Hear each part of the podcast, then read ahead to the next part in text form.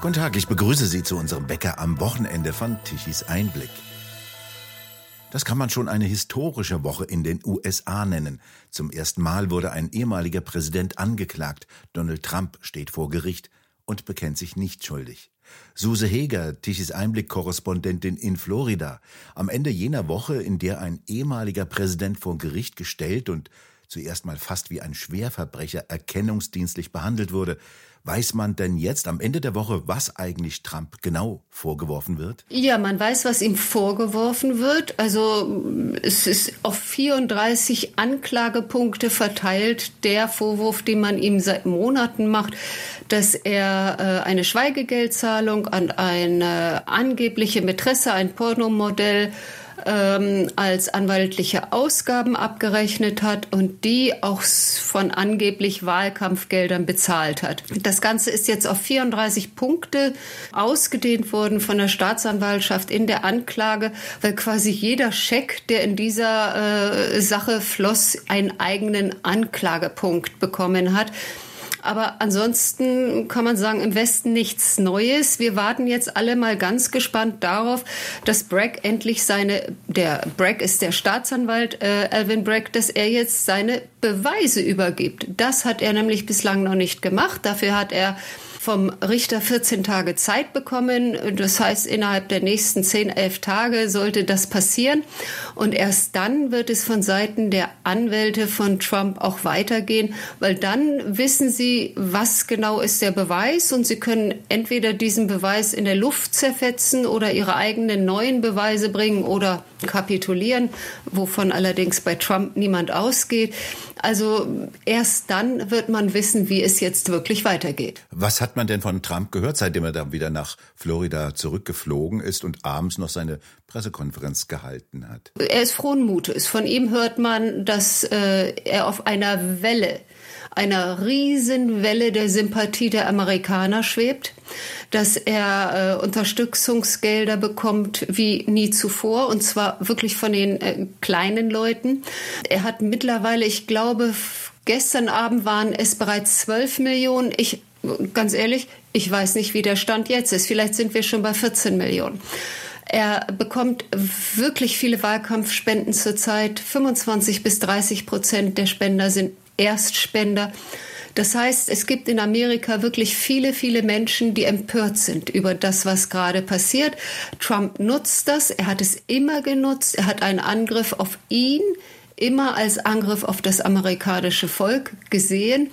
Und es scheinen ihm viele Amerikaner dabei auch zu folgen. Also eindeutig ein politisch motivierter Prozess. So sehen das jedenfalls die Amerikaner. Ja, das ist, glaube ich, in den Augen sehr viele Amerikaner klar.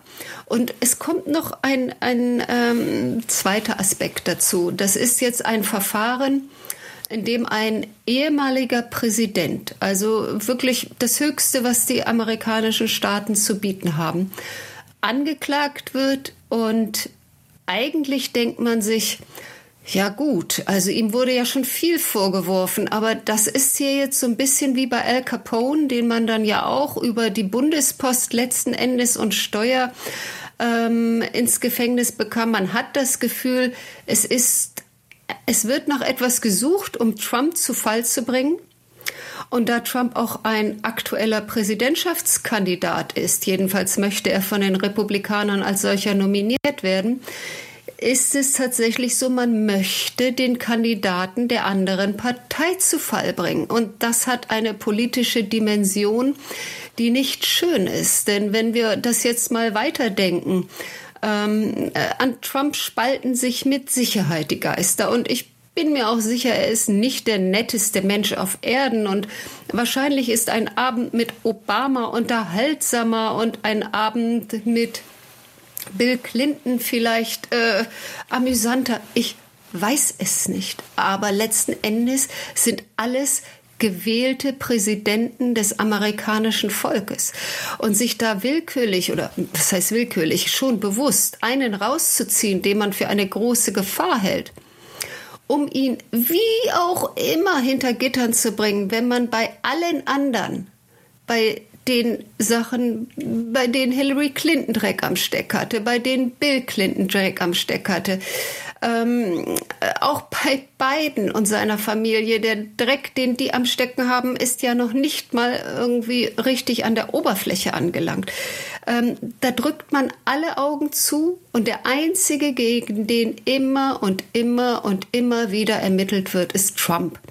Und ganz ehrlich, auch wenn man kein Fan des Präsidenten ist, kann man sagen, das geht nicht. Das ist etwas, wo wir wirklich so langsam, aber sicher in Gefahr kommen, äh, die, die Grundlagen der Demokratie, die Grundlagen der Ordnung zu demontieren. Lassen Sie uns einen Blick auf den anderen Akteur, an den Angreifer sozusagen werfen, auf Alvin Bragg, der ist Bezirksstaatsanwalt im demokratischen New York. Was ist denn das für ein Mensch? Er ist schwarz, was von vielen bejubelt wird, nach dem Motto, ein Schwarzer bringt Trump zu Fall. Ich weiß nicht, inwiefern Hautfarbe äh, hier etwas zu sagen hat. Ähm, er hat zu seinen ganzen Vorwürfen sich bisher nicht wirklich geäußert. Er hat gesagt, Trump wird äh, beschuldigt und äh, er wird es auch durchbekommen, dass er schuldig gesprochen wird. Aber wie gesagt, seine Beweise hat er noch nicht offengelegt. Alvin Bragg ist vor anderthalb Jahren erst in das Amt gewählt worden. Er hat seinen Wahlkampf, hier wird ja nicht ein Bezirksstaatsanwalt äh, quasi wie in einer Behörde äh, nominiert, sondern er wird gewählt. Ähm, ähnlich wie auch Sheriffs hier gewählt werden. Und sein Wahlkampf wurde unterstützt von George Soros, den kennt man ja, ein äh, Multimilliardär, der ähm, eine Million Dollar angeblich in den Wahlkampf von Bragg gesteckt hat. Und eines der herausragenden Themen in dem Wahlkampf von Bragg war, dass er Trump zu Fall bringen wird. Und weitere herausragende Themen war, dass er ähm, die Kriminalitätsrate in New York senken will. Er hat sie auf eine Art und Weise gesenkt, die man fragwürdig finden kann. Er hat nämlich einfach Verbrechen umbenannt. Das heißt, etwas, was bisher ein Verbrechen war, gilt jetzt als eine Art äh, mindere Straftat. Und äh, insofern kann man gleich sagen, wir haben weniger Verbrechen. Ob das sinnvoll ist, wenn jetzt, also äh, mein Beispiel ist, jemand kommt mit der Waffe in der Hand in einen Supermarkt und raubt ihn aus. Also ich bin mir ziemlich sicher, wenn ich gerade in diesem Supermarkt stehe und irgendwie Müsli kaufen möchte oder Orangensaft und stehe vor einem Mann, der mir eine Waffe an den Kopf hält, äh, habe ich nicht das Gefühl, es handelt sich um eine Art Ordnungswidrigkeit. Ich würde da ganz klar von einem Verbrechen ausgehen. Aber Alvin Breck hat genau das umgedeutet.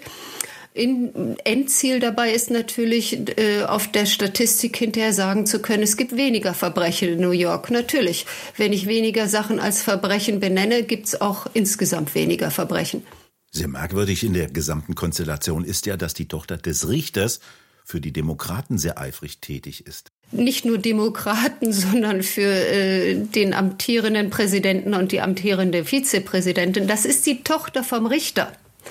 Was natürlich noch brisanter ist, weil äh, der Richter Juan Merchen ist jemand, der hat äh, Trump bereits in anderen Prozessen sehr angefeindet. Also so definiert Trump das. Er, Trump fühlte sich ungerecht behandelt von ihm. Und jetzt ist halt rausbekommen, dass die Tochter des Richters, der den Trump-Fall jetzt behandelt, im Wahlkampfteam von Kamala Harris war viele Jahre und zurzeit zuständig ist für die Kampagne von Joe Biden und Kamala Harris. Und da kann man sicherlich äh, sagen, zumindest die Tochter ist komplett voreingenommen. Der Richter gilt auch als äh, Demokrat. Die Frage ist, inwieweit jetzt dem Richter vorgeworfen werden kann, was seine Tochter macht. Ich denke, das werden Trumps Anwälte zurzeit bereits aktiv prüfen. Was sagt denn das über ein Justizsystem aus, wenn da eine geballte politische Macht den Präsidenten zu attackieren versucht auf diese Weise? Tja, wie soll ich das sagen? Es ist schon gezielt, dass New York hier ermittelt. Vielleicht in Kalifornien hätten sie ähnliche Chancen. Ähm, es ist einfach so, dass dieses Land in der Spaltung immer größer wird und es gibt eine ganz klare Spaltung zwischen Demokraten und Republikaner. New York ist hoch, eine Hochburg der Demokraten und ein Prozess in New York, gerade in Lower Manhattan, zu finden, in dem Trump eine ausgeglichene Jury findet, in dem Trump einen Richter findet, der weder pro Republikaner noch pro Demokraten ist, ist glaube ich, unmöglich. Trump selbst äh, und seine Anwälte haben ja bereits angekündigt, dass sie überlegen, ähm, ob man beantragt, den äh, Gerichtsstandort zu wechseln, zum Beispiel nach Staten Island rüber zu gehen. Es würde allerdings nur die Jury wechseln, nicht der Richter. Aber äh, es bleibt abzuwarten, was da noch für Schachzüge jetzt gespielt werden das Spiel ist ja gerade erst eröffnet worden. Also jetzt äh, wird sich zeigen, wie es weitergeht, welche Schachzüge unternommen werden, von welcher Seite. Also bis jetzt hat Bragg nichts Neues hervorgebracht. Alle, äh, es gibt hier den Spruch, there is no there there. Also da gibt es doch gar nichts. Was, was, was, was ist denn jetzt das Neue? Andererseits kann sich niemand vorstellen, dass er diesen Fall jetzt eröffnet hat, ohne etwas in der Hinterhand zu haben. Also man ist sehr gespannt zurzeit darauf, dass er seine Beweise vorlegt und dass die Anwälte dann auf diese Beweise antworten. Wie hat denn die amerikanische Öffentlichkeit reagiert? Auch die demokratisch organisierten Medien, die meist demokratisch organisierten Medien. Zu hören war ja auch, äh, dass sie etwas enttäuscht waren über die mangelnde Substanz der, des Angriffs. Also es ist tatsächlich so, dass der Pressekonferenz, die Alvin Bragg im äh, Nachgang zur Anklageerhebung gegeben hat, dass dort liberale, demokratische Medien waren und kritische Fragen gestellt haben, weil sie auch gesagt haben, ja, äh, bitte, was ist denn jetzt hier das Neue? Wir finden es nicht. Was ist denn jetzt eigentlich das das wirkliche Ding an dieser Anklageerhebung. Es gab kritische Stimmen, weil man sagte, sogar eben aus diesen Medien, die bekannt dafür sind, dass sie demokratische äh, Züge haben, dass das bisher eine sehr schwache Positionierung von Bragg war, dass ähm, das etwas ist, was Trumps Theorie der Hexenjagd eher unterstützt und dass das Trump im Zweifelsfall eine Wahlkampfhilfe bringen wird, die ungeahnt und unbezahlbar ist. Weil Wahlkampfhilfe von einem Staatsanwalt zu bekommen, der ein verfolgt, der einen äh, zur Strecke bringen will und der dann letzten Endes keine Beweise auf den Tisch legen kann. Ich meine, was Besseres kann Trump passieren, der doch die ganze Zeit genau mit diesem Bild spielt, mit diesem Bild, dass wer ihn angreift, eigentlich nur den amerikanischen Wähler angreift. Und der einzige Grund, warum der amerikanische Wähler bisher nicht wirklich äh, vernichtet wurde, ist, weil Trump diesen Angriffen im Wege steht. Also diese Rhetorik, die Trump bringt, die würde von einem Staatsanwalt, der jetzt einen Prozess gegen ihn verliert, ja sowas von unterstützt werden. Also wer sollte denn dann noch Zweifel daran haben? dass das stimmt, was Trump sagt. Suse Heger in Florida, haben Sie vielen Dank für diese tiefen Einblicke in die amerikanische politische Landschaft. Gerne. Und bei Ihnen bedanken wir uns fürs Zuhören und schön wäre es, wenn Sie uns weiterempfehlen. In der kommenden Osterwoche erwarten Sie von uns wieder ein Spezialprogramm, in dem wir uns jeweils eigenen Themen widmen. Den aktuellen Wecker mit den täglichen Nachrichten hören Sie dann wieder ab dem 17. April. Und weitere aktuelle Nachrichten lesen Sie regelmäßig auf der Webseite tichiseinblick.de. Und wir hören uns morgen wieder mit einem Gespräch mit Peter Hane, wenn Sie mögen.